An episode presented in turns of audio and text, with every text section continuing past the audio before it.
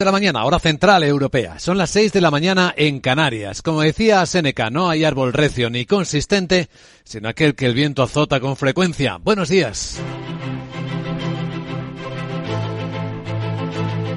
Aquí comienza Capital, la bolsa y la vida.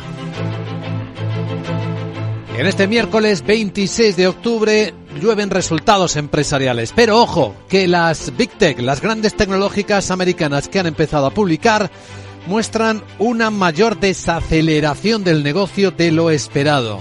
Y vemos ya caídas en Alphabet, Google o Microsoft que superan el 6% a esta hora fuera de hora.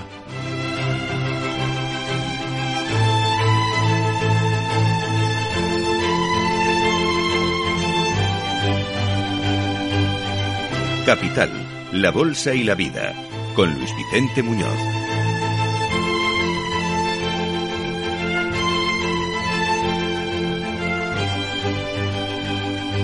Y para contraste, grandes bancos, el Santander publica en este instante sus cuentas y su resultado es eh, claramente creciente. El beneficio antes de impuestos, bueno, el beneficio atribuido a la sociedad dominante y hablamos eh, de los nueve primeros meses del año, sube casi un 15%. Si miramos los resultados ordinarios, si los miramos en la cuenta cerrada, el crecimiento es del 25%. Gana en los nueve meses 7.316 millones de euros, con mejoría en prácticamente todos sus márgenes y con un crecimiento de activos que supera el 15%. Detallaremos y analizaremos en unos minutos. Porque los resultados empresariales son los que van a determinar hoy buena parte del movimiento del mercado. Ya lo está haciendo durante la noche en el mercado fuera de hora porque publicaron al cierre de Wall Street estos gigantes que citamos. Ojo con Alphabet que muestra el peor desempeño, el peor crecimiento, aunque desacelerado, pero aún crecimiento desde el año 2013. Y lo que deja claro Sundar Pichai, el CEO de Alphabet es Queremos, creo que dejamos claro que vamos a moderar nuestro ritmo de contratación tanto en el cuarto uh, trimestre como en 2023. Eh, pues cuidado con eso. Mientras que Microsoft muestra lo que parece un profit warning.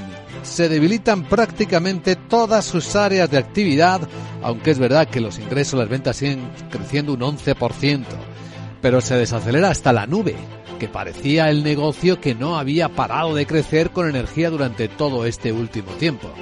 Pero sí, hoy tenemos con grandes evidencias una enorme crónica de desaceleración de los gigantes y por tanto de la economía.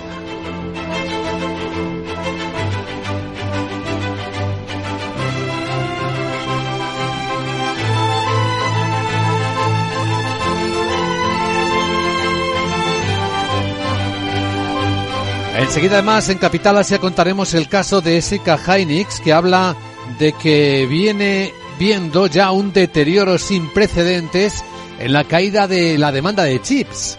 Sí, ¿se acuerdan? Hace ya semanas que en Capital Radio adelantamos, avanzábamos, que estaba ocurriendo algo extraordinario. Cancelaciones de pedidos de los gigantes de chips. Así que aquel momento de cuello de botella, de fábricas paradas porque no había chips, no solo ha desaparecido por completo, sino que el mercado tiene saturación de chips, algo insólito y que solo puede apuntar a la proximidad de recesión en numerosas economías, incluida la española, a pesar de los presupuestos del gobierno. Y bien claro lo ha dejado en el aire la directora de la División de Análisis Económico de la Autoridad Independiente de Responsabilidad Fiscal, la IREF, Esther Gordo habíamos empezado con un, con un cuarto trimestre que, que se situaría en torno al menos 0,2, menos 0,3. ¿Cuál es el problema? Que estamos viendo que el deterioro de Europa está siendo muy intenso. Y así están trabajando los, los eh, gobiernos para ver cómo van cambiando sobre la marcha sus planes. Y entre los observados, el nuevo gobierno británico ya ha tomado posesión de él, Rishi Sunak como primer ministro. Dice que el gobierno que él lidera no va a dejar a la próxima generación, a vuestros hijos y a vuestros nietos, una deuda insostenible que tenemos que pagar nosotros mismos.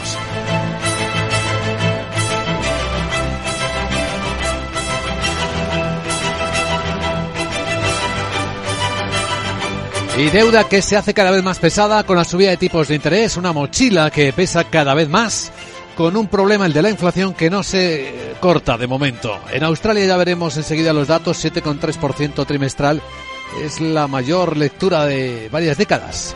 Mientras que los ministros de Energía de la Unión Europea siguen atascados. Van a verse dentro de un mes de nuevo para ver si son capaces de alcanzar un acuerdo para establecer un tope en el precio del gas e intentar atenuar el precio de la electricidad que se paga en Europa, como la comisaria de Energía Kadri Simpson decía. Dice que se han dado un plazo muy breve y siguen dando respuesta a estas preguntas sobre la eficacia precio del gas. Ahora depende de los Estados miembros si vamos a encontrar una solución, especialmente cómo abordar bien los flujos a terceros países y cómo acordar los principios de reparto de costes.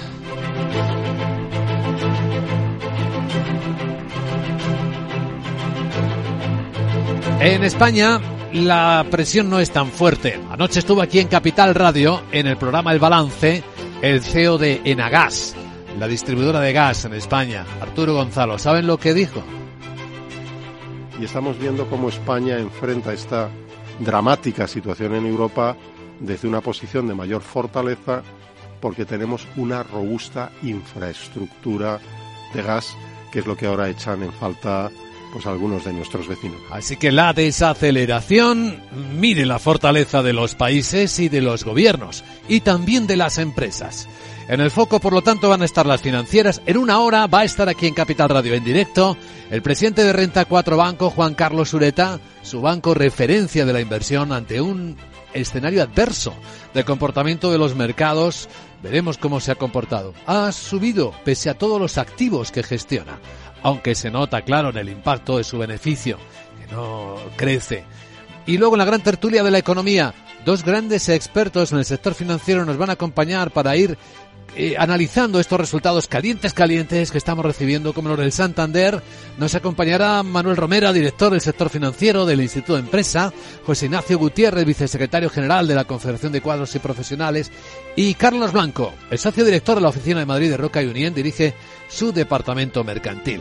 Con ello nos acercaremos a la apertura de las bolsas, que hoy, y después de tres días fuertes en Wall Street, muy probablemente va a traer, van a traer recortes. De hecho, ya el futuro del mercado americano, con el peso de las caídas de alfabeto de Microsoft, viene cediendo un 0,9%.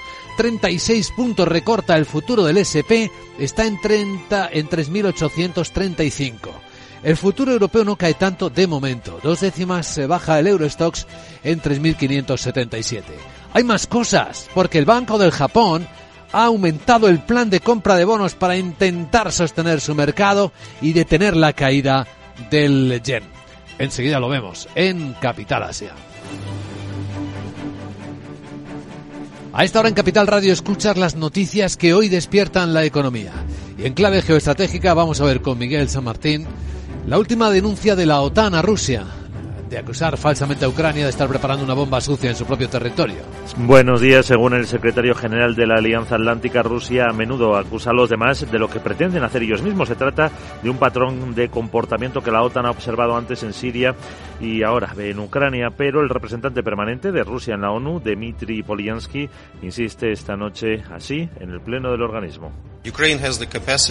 Ucrania tiene la capacidad, dice, Ucrania tiene toda la razón para hacerlo porque sabemos que el régimen de Zelensky quiere evitar en primer lugar la derrota. Y segundo, quiere involucrar a la OTAN para un choque directo con Rusia, lo que es muy peligroso, pero que será rentable para que el régimen de Zelensky se mantenga en el poder.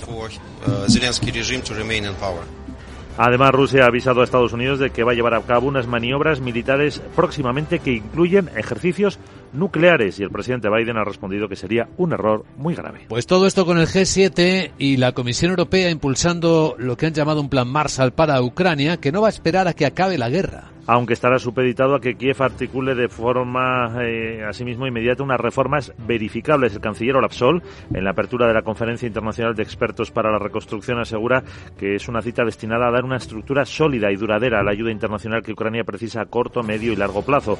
La presidenta de la Comisión, Ursula Ursula von der Leyen destaca que esto puede acercar el país al país a la Unión.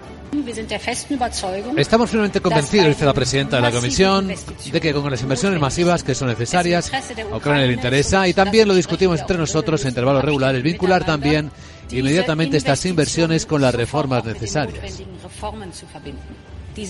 Vincular estas reformas e inversiones entre sí es la mejor manera de allanar el camino hacia la Unión Europea.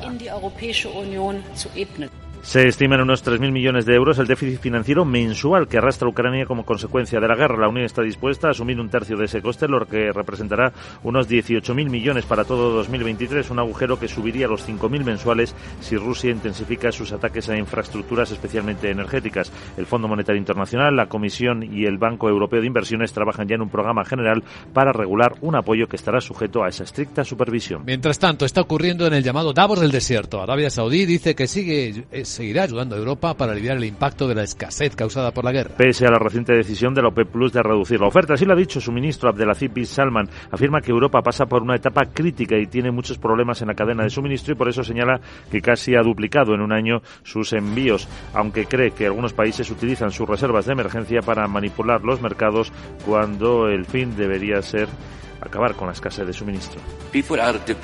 La gente está agotando la reserva de emergencia, lo, han agotado. Lo utilizaron como un mecanismo para manipular los mercados, mientras que su propósito profundo era mitigar la escasez de suministro. Sea como sea, en la elección es la elección de cada uno. Sin embargo, es mi profundo deber dejar claro al mundo que perder la reserva de emergencia puede ser doloroso en los próximos meses. En ese mismo foro, los principales países exportadores de gas advierten de que no prevén una solución a medio plazo de la escasez en los suministros debido a la falta de inversiones en el sector. Más referencias en clave política. El primer ministro británico desvelará su plan en unas semanas. Asegura que la prioridad va a ser la estabilidad de la economía. Y devolver la confianza en el país al tiempo que ha advertido de que se avecinan decisiones difíciles. Sunak reconoce los errores que su predecesor ha cometido con el plan fiscal que forzó al Banco de Inglaterra a intervenir y la complicación también que hay ahora mismo en el entorno internacional. Ahora mismo nuestro país se enfrenta a una profunda crisis económica. Las postrimerías del COVID siguen ahí. La guerra de Putin en Ucrania. Todo eso ha desestabilizado el mercado energético y las cadenas de suministro. Para esa estabilidad, Sunak mantiene a Jeremy Hunt como ministro de Economía y el día 31, como decía, será una fecha clave para el nuevo Ejecutivo porque Hunt tendrá la misión de presentar en el Parlamento el programa fiscal con medidas para equilibrar las finanzas. También ya ha apuntado algunas de sus medidas la nueva primera ministra italiana, Giorgia Meloni, que hoy se somete a la confianza del Senado. En su comparecencia ante el Congreso ha insistido en que su Ejecutivo respalda tanto a la Unión y a la OTAN en su apoyo a Ucrania. También ha negado sentir simpatía por regímenes antidemocráticos, incluido el fascista. En su discurso en el Congreso avanza una amnistía fiscal, incentivos para el empleo femenino y aumentar la búsqueda de gas en sus eh, zonas territoriales.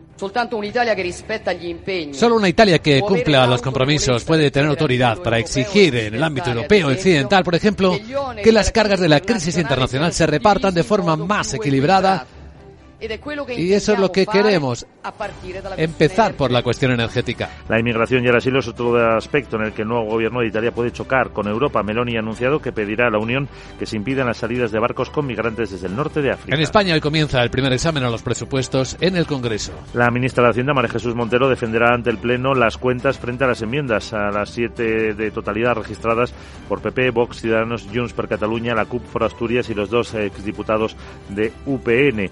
La la, votación está prevista para mañana jueves y el Ejecutivo se espera una victoria eh, holgada. La ministra de Economía, Nadia Calviño, insiste en el crecimiento del país como una base sólida para los eh, presupuestos.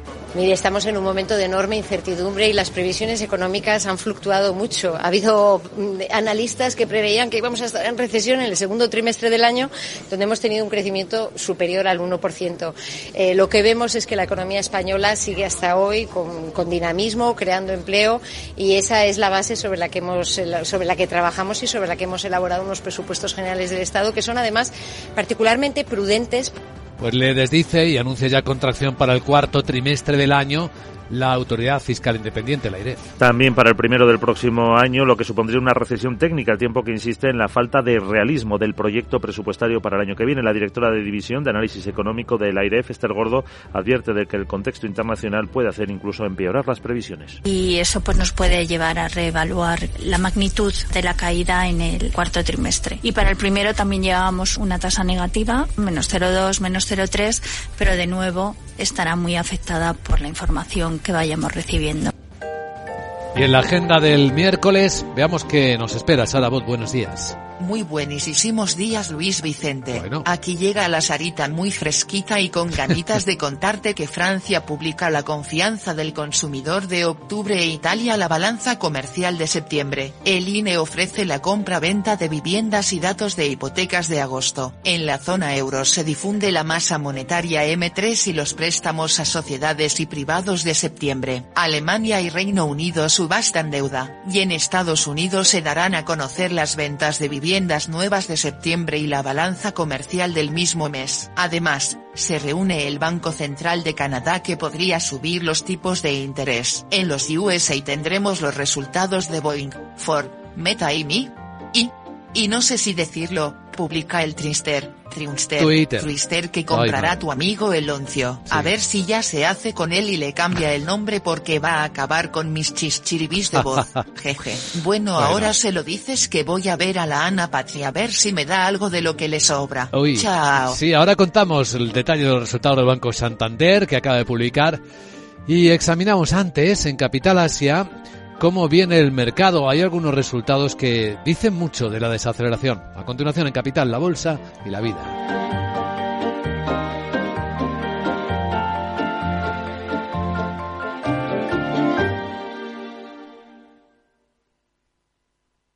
Bontobel Asset Management, calidad suiza con el objetivo de obtener rendimientos superiores a largo plazo. En Bontobel Asset Management siempre estamos a la vanguardia de las inversiones activas en bonos y acciones. Para más información, entre en nuestra página web bontobel.com barra am. Bontobel Asset Management, su especialista global en fondos de inversión. ¿Estás comparando hipotecas? Hay matices que marcan la diferencia. Hipotecas Cuchabank. Consúltanos directamente. Más info en cuchabank.es. Llega a Málaga el Congreso Técnico Nacional por excelencia de la protección contra incendios. Una mirada integral del sector con la participación de los agentes más importantes y los fabricantes nacionales de referencia. Conferencias y networking en la celebración de la Asamblea General de AERME. Inscríbete en congreso.aerme.com. Recuerda, congreso.aerme.com. Te esperamos los días 4 y 5 de noviembre en Málaga. Capital, la Bolsa y la Vida, con Luis Vicente Muñoz.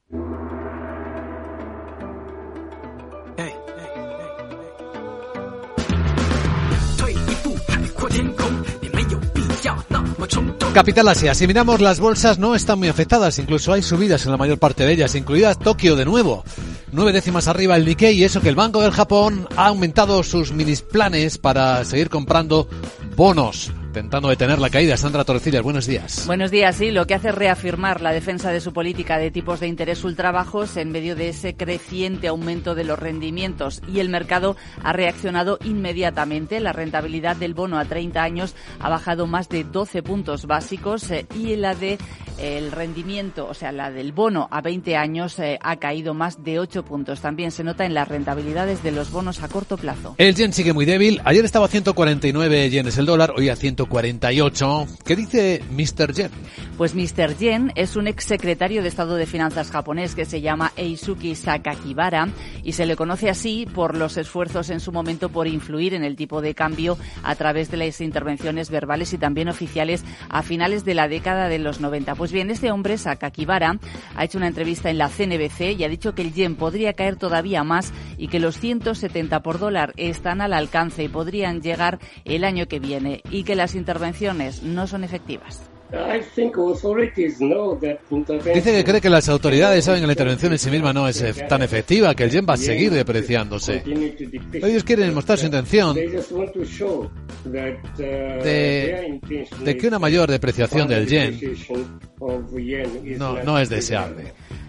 Además, eh, espera que el Banco de Japón comience a aumentar los tipos de interés ante la continua presión inflacionista. Eso sí, una vez que expire el mandato del gobernador del Banco Central, Haruhiko Kuroda, prevista para abril de 2023. Que estará preocupado es el gobernador del Banco Central de Australia. La inflación se les ha ido a máximos de 32 años. Sí, añade presión para que el Banco Central vuelva a elevar los tipos de interés de forma agresiva. Ese IPC se ha disparado eh, hasta el 7,3% en tasa interanual en el tercer trimestre y supera claramente las previsiones.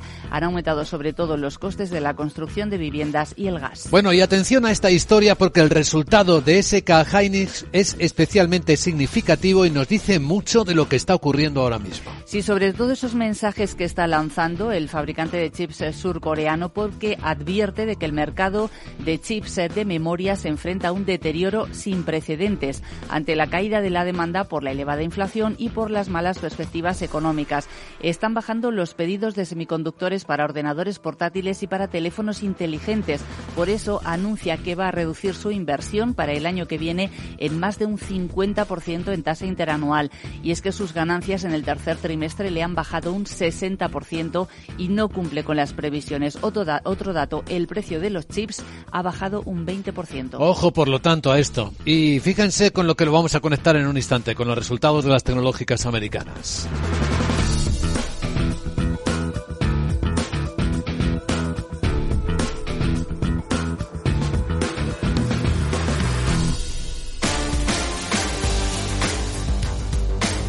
Pero antes un avance sobre los resultados que nos acaban de llegar del Banco Santander.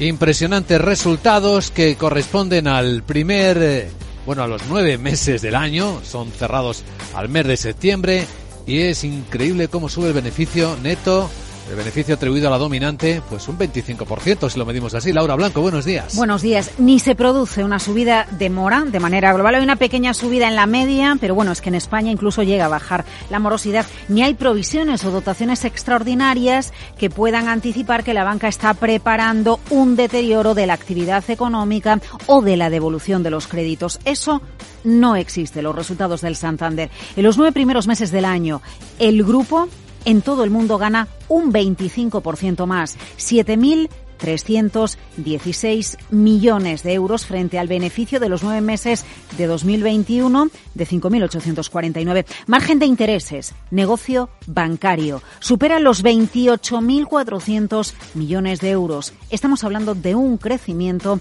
del 15%. Crece el beneficio en eh, Europa por encima del 30%. Cae el beneficio, atención, en los Estados Unidos. Y es quizás aquí donde encontramos, echando un vistazo a todos los resultados del Santander, el mayor deterioro. En el tercer trimestre del año el beneficio en Estados Unidos baja un 27%, en los nueve primeros meses del año el beneficio baja un 23%, porque imagínate, crece en México, crece en Reino Unido, donde están a las puertas de una recesión y donde el mercado está muy deteriorado. Bueno, crece en el tercer trimestre porque los nueve primeros meses del año el Reino Unido se mantiene plano. ¿Y qué pasa con el Santander? Eh, en el tercer trimestre del año. Bueno, pues el beneficio también crece de manera global y en el caso de España, en el tercer trimestre del año, el beneficio del Santander crece a un ritmo del 57% y si echamos un vistazo a los nueve primeros meses del año del global en España, el beneficio se dispara 1.100 millones de euros. Es decir, de los 7.300 millones que Santander gana beneficio entre enero y septiembre, 1.100 millones los obtiene en España. Aquí, en España, la mora estaba en junio en el 3,83%, la mora está en septiembre en el 3,69%. Así que si estábamos buscando señales, mensajes que nos hagan pensar en algún tipo de deterioro de la actividad financiera, en una primera lectura con los resultados calentitos de la CNMV, a priori no lo encontramos. Seguimos buscando los Vicente. No se ve, se acaban de publicar y impresiona eso, su solvencia en el 12-10 está el Z1 Fully y el ratio de capital total en el 16% y con los activos creciendo a ritmos del 15% a septiembre de este año. Bueno, en nuestro foco, y es el impacto mayor que estamos viendo en el mercado fuera de hora durante la noche. La caída en el mercado, pues además es la misma caída de casi el 7% tanto de Alphabet Google como de Microsoft. Dos de las mayores empresas de Wall Street están en apuros. La recesión en Estados Unidos pasa factura a los resultados de estos gigantes. Empezamos, Luis Vicente, por Google, por Alphabet. Primer problema, ingresos por publicidad quedan por debajo de lo esperado en el tercer trimestre, a pesar de que son unos ingresos elevadísimos, 54.400 millones. Segundo problema, velocidad de la desaceleración de los ingresos en publicidad porque va muy mucho más rápido esa desaceleración de lo que se esperaba. Tercer problema de Google, cae, repito, cae la venta de publicidad en YouTube. Aquí no es que quede por debajo de lo esperado, es que cae. Hay un descenso de los ingresos por publicidad de YouTube del 2%. Atención porque es la primera disminución de ventas, de anuncios de YouTube desde el año 2020, momento en el que la empresa empezó a informar de cómo evolucionaba de manera separada este negocio. Ruth Porat es la responsable financiera de Alphabet. YouTube Dice que en YouTube y Red Network la desaceleración secuencial de crecimiento interanual en el tercer trimestre en comparación con el segundo refleja principalmente retrocesos adicionales en el gasto de los anunciantes. Y en el cuarto, el muy sólido desempeño de los ingresos del año pasado va a seguir creando comparaciones difíciles que van a afectar a las tasas de crecimiento interanuales de los ingresos publicitarios. El entorno lo reconocen, es difícil. Luis Vicente, cuarto problema, el margen operativo de la empresa. 25%. Para otro negocio podría ser mucho, pero es que Alphabet Google venía de unos márgenes del 32%. Lectura principal, la recesión oscurece, apaga la inversión de las empresas en publicidad y esto es lo que le está pasando factura a los resultados. Ante la inflación y los mayores costes, se reduce el presupuesto de las empresas para comunicar. Consecuencias, Google busca eficiencia y contrataciones más selectivas, aunque yo no sé si decirte que eh, sea más interesante, que reconoce que reduce las contrataciones o que sigue contratando, porque sigue contratando y buscando tecnólogos. Sundar Pichai, CEO de Alphabet.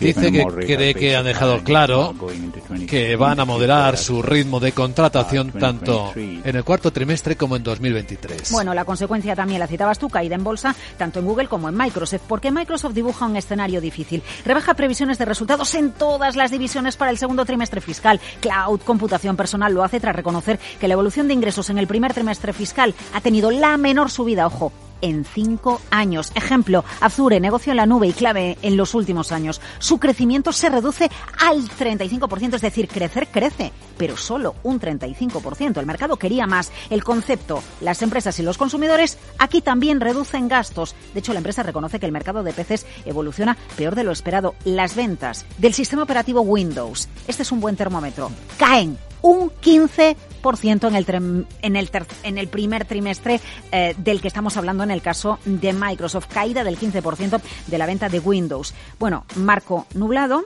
Eh, en cualquier caso, eh, los ingresos crecen. A ver, estamos hablando de gigantes. Entonces, lo que se produce es una desaceleración del ritmo del crecimiento, porque el ingreso global en el primer trimestre fiscal de Microsoft, de manera global, crece a un ritmo del 11%.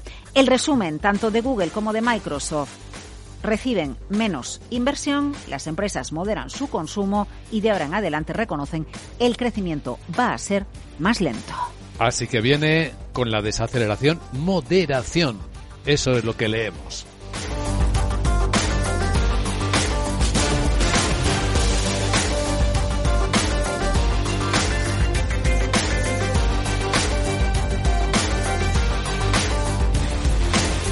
Capital la Bolsa y la Vida, el programa de radio que despierta la economía, con Luis Vicente Muñoz.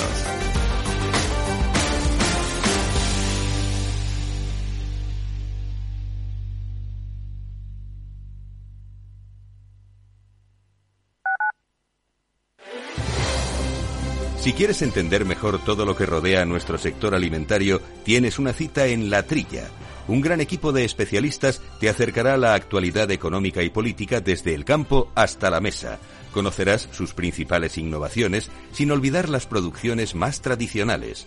Los sábados de 8 a 9 de la mañana con Juan Quintana, La Trilla de Capital Radio.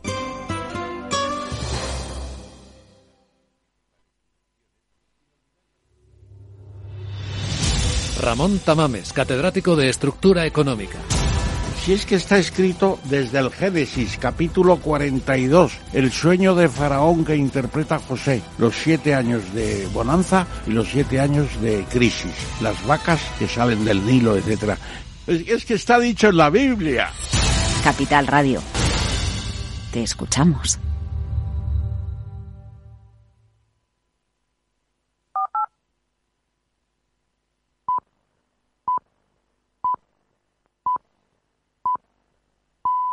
Son las siete y media de la mañana, hora central europea, seis y media en Canarias. Decía Napoleón Bonaparte que una cabeza sin memoria es como una fortaleza sin guarnición. Buenos días.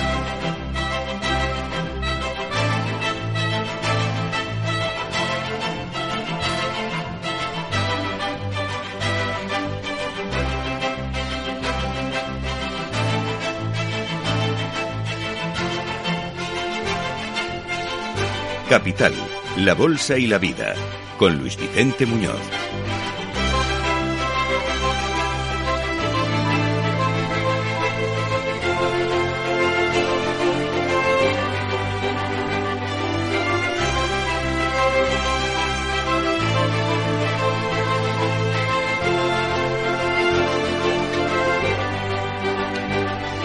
Miércoles 26 de octubre, se hace dos días la que temblaba en la bolsa de Hong Kong, hoy las que tiemblan son las grandes tecnológicas americanas.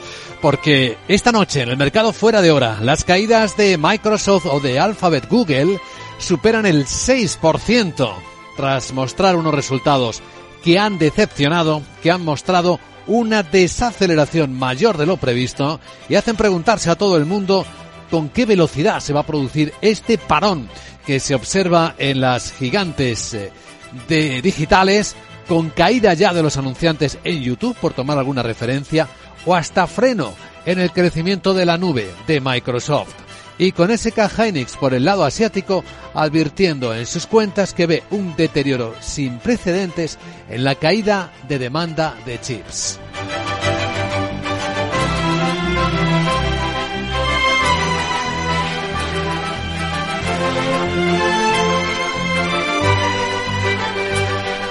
Escucha lo que viene, por lo tanto, en Capital Radio, donde los futuros ya apuntan a que hoy el día se va a tornar rojo. De hecho, ya lo está marcando claramente el futuro del mercado americano. Tras tres días fuertes en Wall Street, ya viene cayendo el 1% el SP, 37 puntos de descenso en 3.833.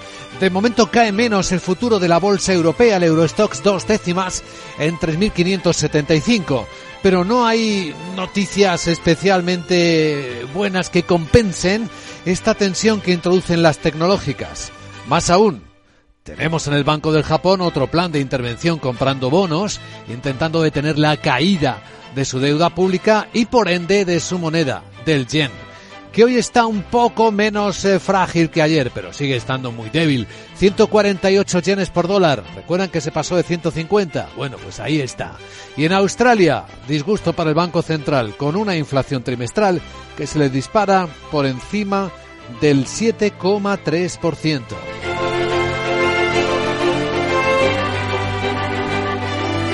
Así que la escena se deteriora, esa es la palabra que más se utiliza, desaceleración, deterioro, en la presentación de resultados. En el lado macroeconómico lo estamos observando también. El Gobierno de España hoy empieza el debate parlamentario de los presupuestos, sigue manteniendo un objetivo de crecimiento de la economía, cuando la Autoridad Fiscal Independiente de la IREF en su último informe dejó claro que ya en este trimestre en el que estamos hay contracción, como decía la directora de su división de análisis económico, Esther Gordo. Habíamos empezado con un, con un cuarto trimestre que, que se situaría en torno al menos 0,2, menos 0,3. ¿Cuál es el problema? Que estamos viendo que el deterioro de Europa está siendo muy intenso. En toda Europa. Y ahí está el reto al que se enfrenta cada gobierno, incluido el británico, con Rishi Sunak ya a las riendas, eh, a los mandos y con el mensaje que intenta transmitir nada más empezar.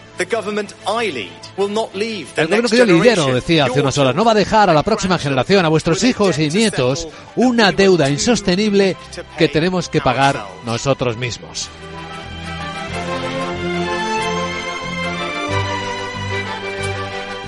La inflación sigue muy fuerte en toda Europa y tiene mucho que ver el precio de la energía. Los ministros de Energía de la Unión siguen fracasando en su intento de encontrar una fórmula que limite el precio del gas. Se van a volver a ver dentro de otro mes, según dicho la, ha dicho la comisaria de Energía, Kadri Simpson. Um,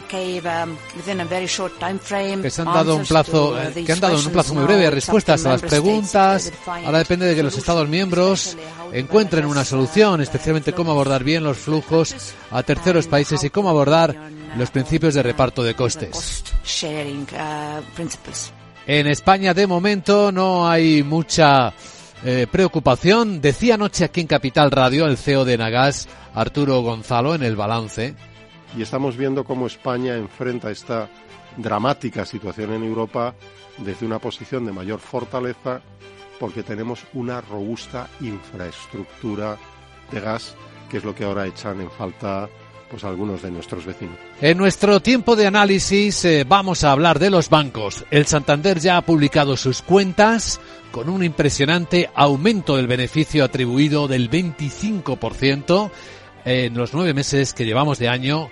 Gana un 7.316 millones de euros con crecimiento de sus activos del 15% y de todos sus márgenes por encima de los dos dígitos. Pues hoy nuestro invitado capital, a las 8 y 10, 7 y 10 en Canarias, estará aquí con nosotros, es Juan Carlos Sureta, el presidente de Renta 4 Banco.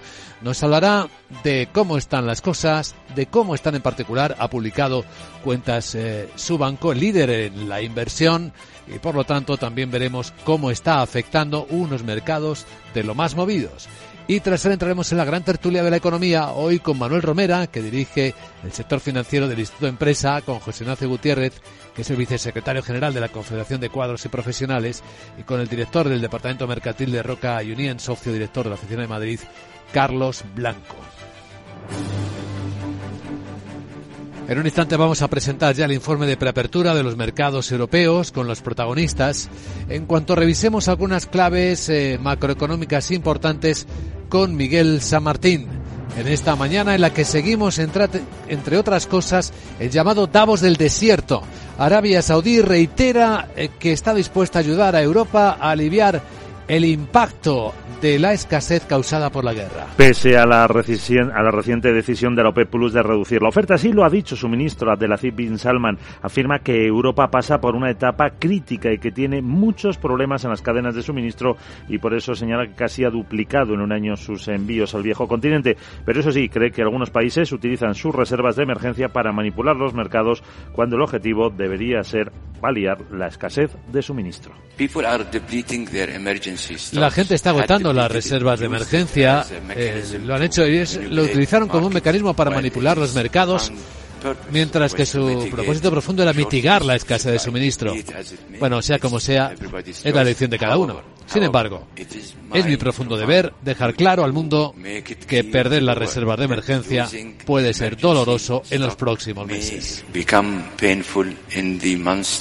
En ese mismo foro, los principales países exportadores de gas advierten de que no prevén una solución a medio plazo de la escasez en los suministros debido a la falta de inversiones en el sector. Bueno, y mientras siga la guerra, todo sigue muy complicado. De momento, el G7 y la Comisión Europea están impulsando una especie de plan Marshall para Ucrania que puede ponerse en marcha aunque la guerra no haya terminado. Y eso sí, estará supeditado a que Kiev articule de forma inmediata unas reformas verificables. El canciller Orasol, en la apertura de la Conferencia Internacional de Expertos para la Reconstrucción, que así se llama, asegura que es una cita destinada a dar una estructura sólida y duradera a la ayuda internacional que Ucrania precisa a corto, medio y largo plazo. La presidenta de la Comisión, Ursula von der Leyen, destaca que todo este proceso puede acercar el país a la Unión. En Italia tenemos eh, a la primera ministra Giorgia Meloni sometiéndose hoy a la confianza del Senado, también mostrando una preocupación similar por estos temas. En su comparecencia ante el Congreso ha insistido en que su Ejecutivo respalda tanto a la Unión y a la OTAN en su apoyo a Ucrania.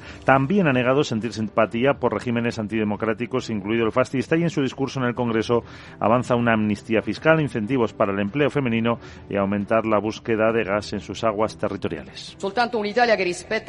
Solo una Italia que respeta sus compromisos puede tener autoridad para exigir en el ámbito europeo occidental, por ejemplo, que las cargas de la crisis internacional se repartan de forma más equitativa. Y eso es lo que queremos. Empezar por la cuestión energética.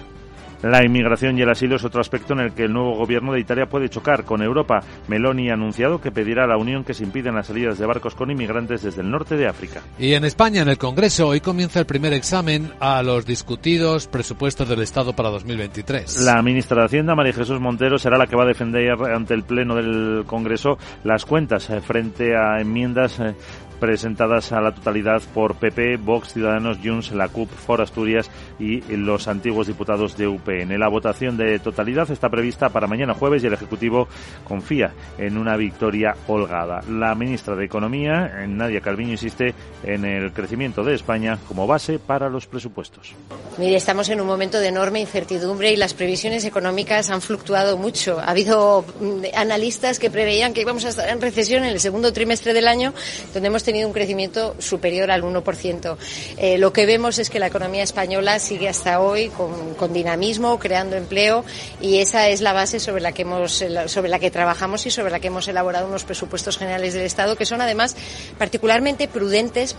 Porque hay analistas, no son analistas, sino la autoridad fiscal independiente que ya está viendo recesión en el trimestre en el que estamos. Efectivamente, y también para el primero del próximo año, y eso supondría una recesión técnica al tiempo que insiste en la falta de realismo del proyecto presupuestario para el año que viene. La directora de División de Análisis Económico de la IREF, Esther Gordo, advierte de que el contexto internacional también puede hacer empeorar las previsiones y eso pues nos puede llevar a reevaluar la magnitud de la caída en el cuarto trimestre. Y para el primero también llevábamos una tasa negativa, menos 0,2, menos 0,3, pero de nuevo estará muy afectada por la información que vayamos recibiendo. Y en el lado de decisiones, el PERTE eh, del vehículo eléctrico y conectado por fin ha sido resuelto por el gobierno. Otra cosa es el que tenga éxito o no, porque parece que tiene muchas dificultades.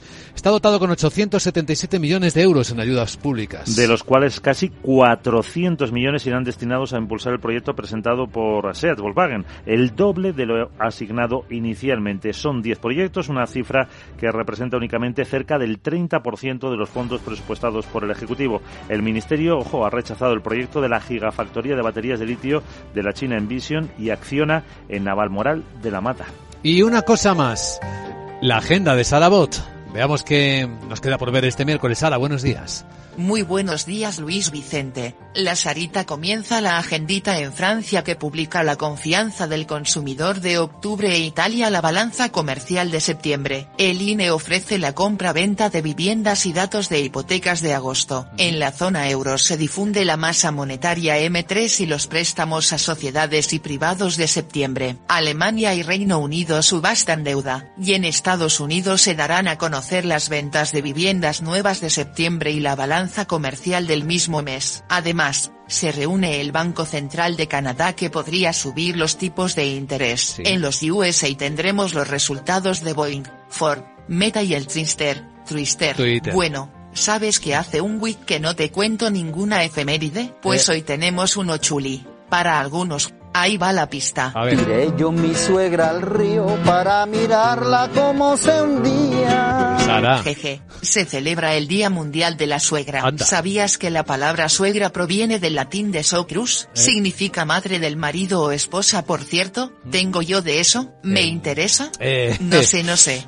Voy a ver si me aclaro y luego me cuentas. Sí, Chao. Porque yo tampoco sé. Vamos a centrar nuestra mirada en lo que viene este miércoles 26 de octubre. A continuación en Capital Radio Informe de Preapertura de Mercados.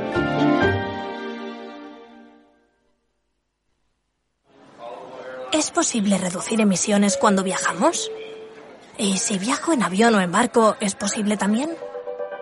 En Repsol estamos desarrollando soluciones como el hidrógeno renovable, una fuente energética que ofrece diferentes usos, como la producción de combustibles sintéticos que ayudarán a reducir las emisiones de los transportes aéreo y marítimo Descubre este y otros proyectos en Repsol.com.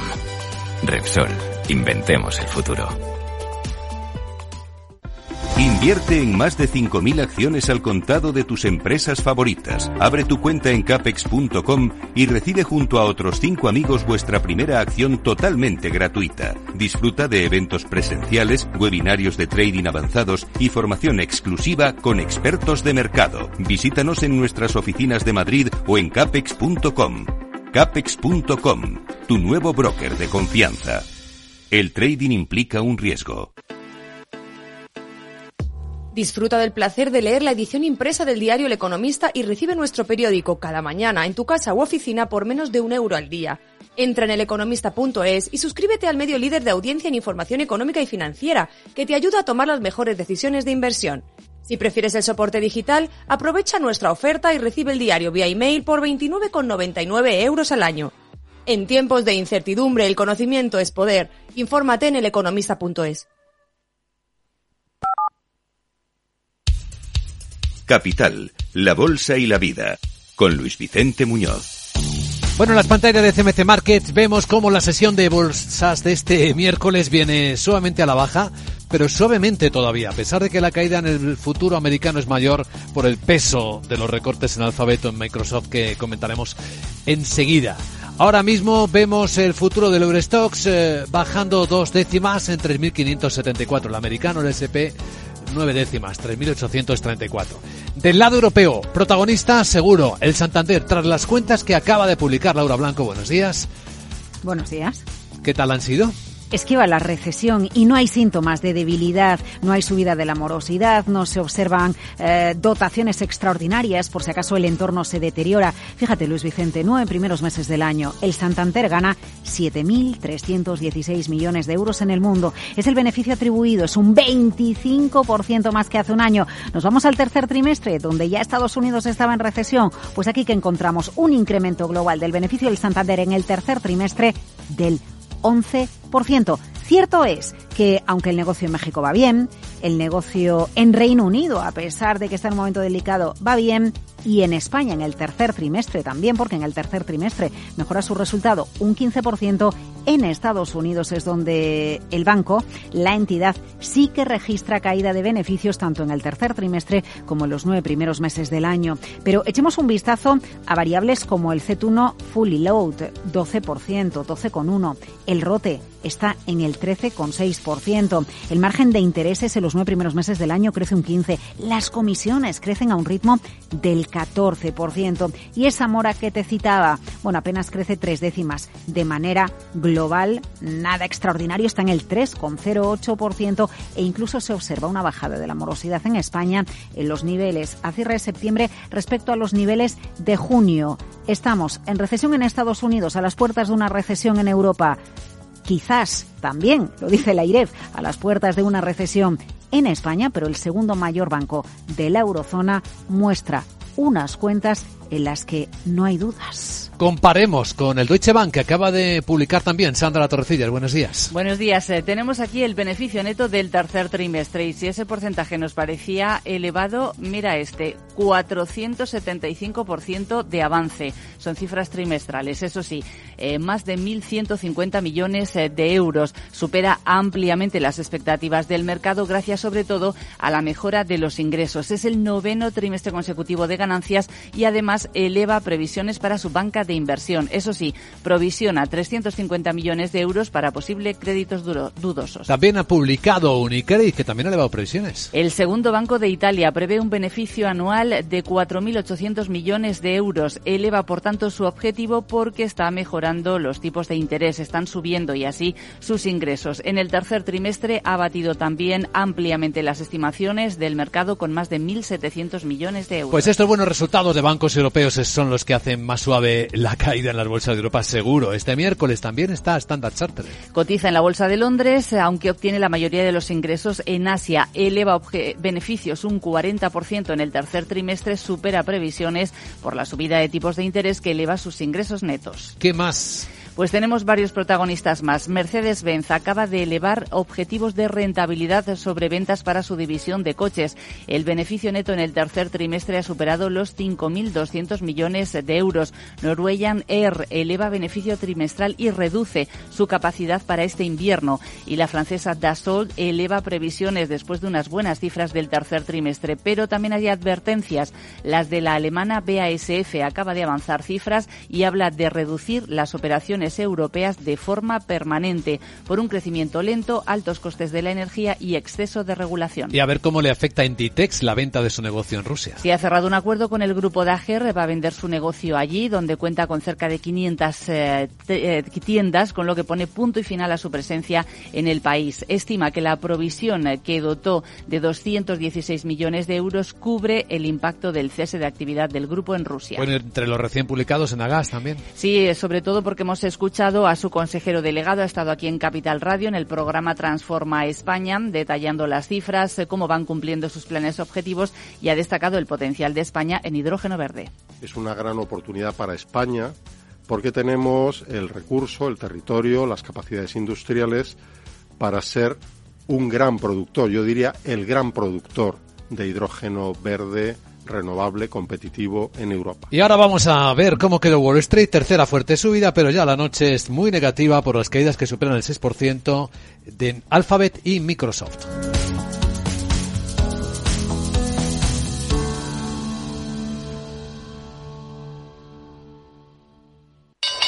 ¿Te interesa la bolsa? Compra y vende acciones o ETF sin comisiones hasta 100.000 euros al mes. ¿Has oído bien? Sin comisiones. Más de 550.000 clientes ya confían en XTB. Abre tu cuenta totalmente online. Un broker, muchas posibilidades. XTB.com. A partir de 100.000 euros al mes, comisión del 0,2%, mínimo 10 euros. Invertir implica riesgos. Bueno, claves de un mercado americano que por tercera jornada consecutiva acabó con subidas, aunque eso ya se ha terminado parece hoy.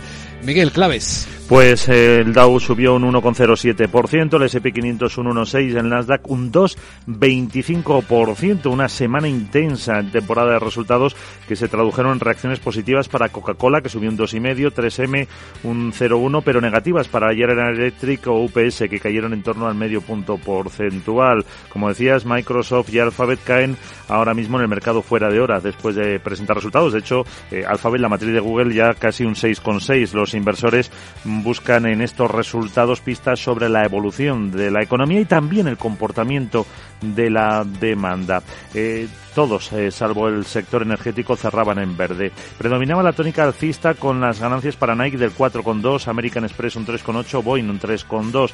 Entre las que cerraban en rojo destacaba Travelers un 2% abajo. A la cabeza del S&P 500, Centen, que subía más de un 10, o Charles River, unos laboratorios que subían un 8,9. El farolillo rojo, Brown and Brown un 12 y Berkeley Corporation, que se dejaba un 4,6. El petróleo superaba los 85 dólares el barril y el bono del Tesoro a 10 años, su rentabilidad bajaba del 4,25 al 4,10%. Y fuera de hora, como ya hemos venido analizando, las caídas del 6% o por encima de Alphabet Google tienen que ver con la caída de beneficios en YouTube y cómo la compañía va a reducir el crecimiento, el número de empleados en la mitad del cuarto trimestre.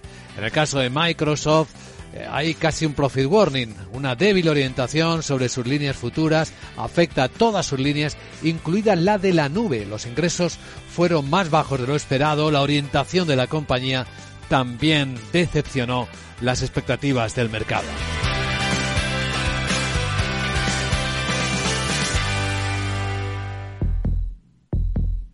Vida. Riesgo. Cubierto. Es muy simple asegurarse con el Betia. Simple, claro, el Betia.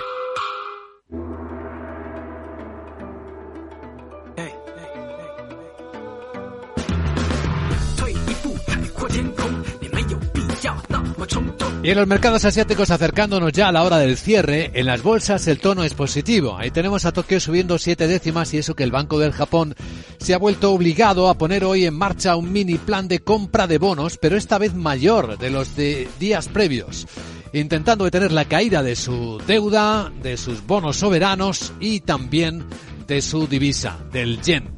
Y, pero lo ha conseguido, pues eh, no en buena parte. El yen sigue flojo en las pantallas de XTV. Ahora mismo un dólar se cambia por 148 yenes. Es verdad que rebasó los 152 al principio de la semana, está en 148 y no parece que de momento consiga mejorar más la expectativa. En China, la bolsa de Hong Kong, tras perder un 6% en el quebranto de el lunes, hoy recupera eh, ni un, punto porcentual, es decir, muy poco. Sigue pesando la incertidumbre sobre las decisiones económicas del renovado liderazgo de Xi Jinping con el equipo de leales tras el final del Congreso del Partido Comunista. En Australia hemos visto la inflación elevándose hasta máximos de 32 años lo que vuelve a hacer temer que el Banco Central Australiano tenga que ser más agresivo en las subidas. Es la bolsa que menos sube, la australiana ahora mismo dos décimas.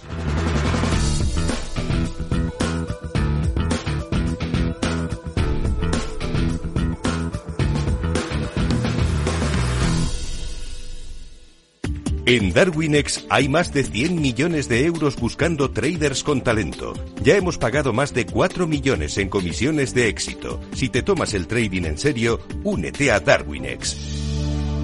Capital en riesgo. Datos actualizados el 16 de septiembre de 2022. CaixaBank patrocina este espacio.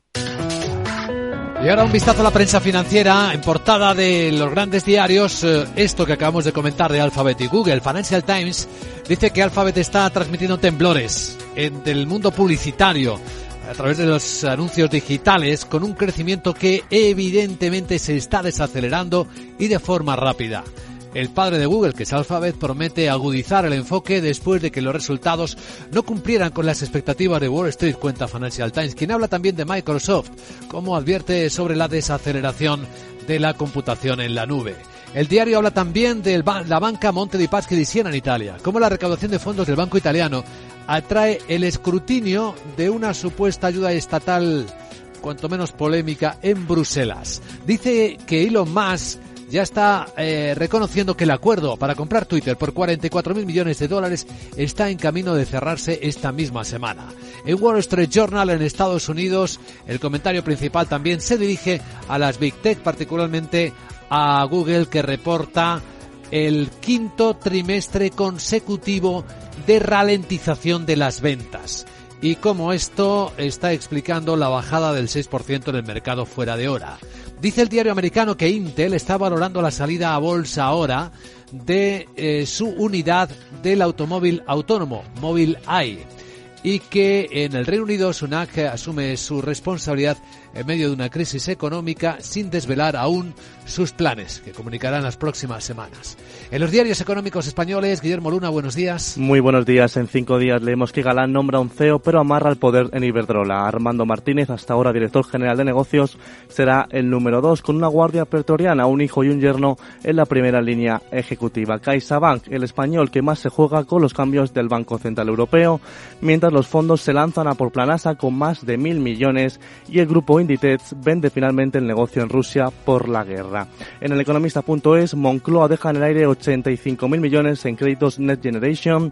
Octubre termina sin que cumpla su compromiso de tramitarlos en este mes. SEAT copa el 45% de los fondos del PERT del vehículo eléctrico. Envision se queda fuera, pero tendrá otras ayudas. También destaca el economista que el gobierno causa una subida del déficit del gas al intervenir la tarifa.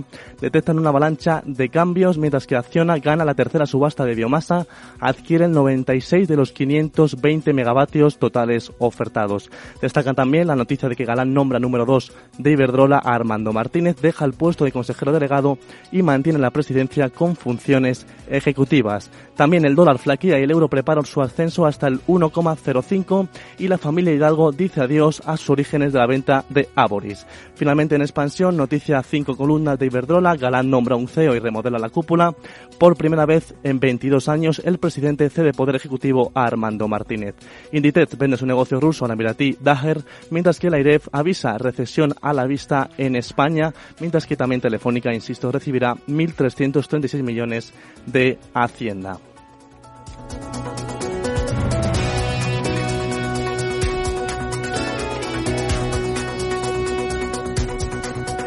Capital, la Bolsa y la Vida, con Luis Vicente Muñoz.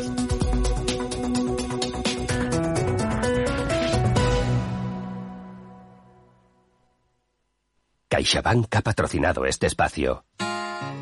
En CaixaBank sabemos lo importante que es sentir que hay alguien a tu lado. Por eso queremos estar cerca de ti. Estés donde estés para acompañarte en todo lo que importa. CaixaBank. Tú y yo. Nosotros. CaixaBank. Empresa colaboradora de Mobile World Capital Barcelona. Capital Radio, Madrid, 103.2 FM. Cuéntame. Estoy aquí. Cuando quieras, háblame. Quedemos. Te escucho. Cada año más de 700.000 personas en el mundo se quitan la vida y muchas más intentan hacerlo. El primer paso para prevenir es estar. Prevención del suicidio.es. Ayuntamiento de Madrid. Miras el móvil. ¿Alguien te ha dado me gusta? ¿No le conoces? ¿Cómo ha llegado a ti? Y ahora una solicitud de mensaje. ¿Qué quiere? La captación de mujeres por redes sociales es una realidad que empieza con un like. Ayúdanos a erradicarlo. Denuncia. Pacto de Estado contra la Violencia de Género. Comunidad de Madrid. Conecta Ingeniería es el programa que acerca la ingeniería a la sociedad. Todos los miércoles de 10 a 11 de la mañana en Capital Radio con Alberto Pérez. Conéctate.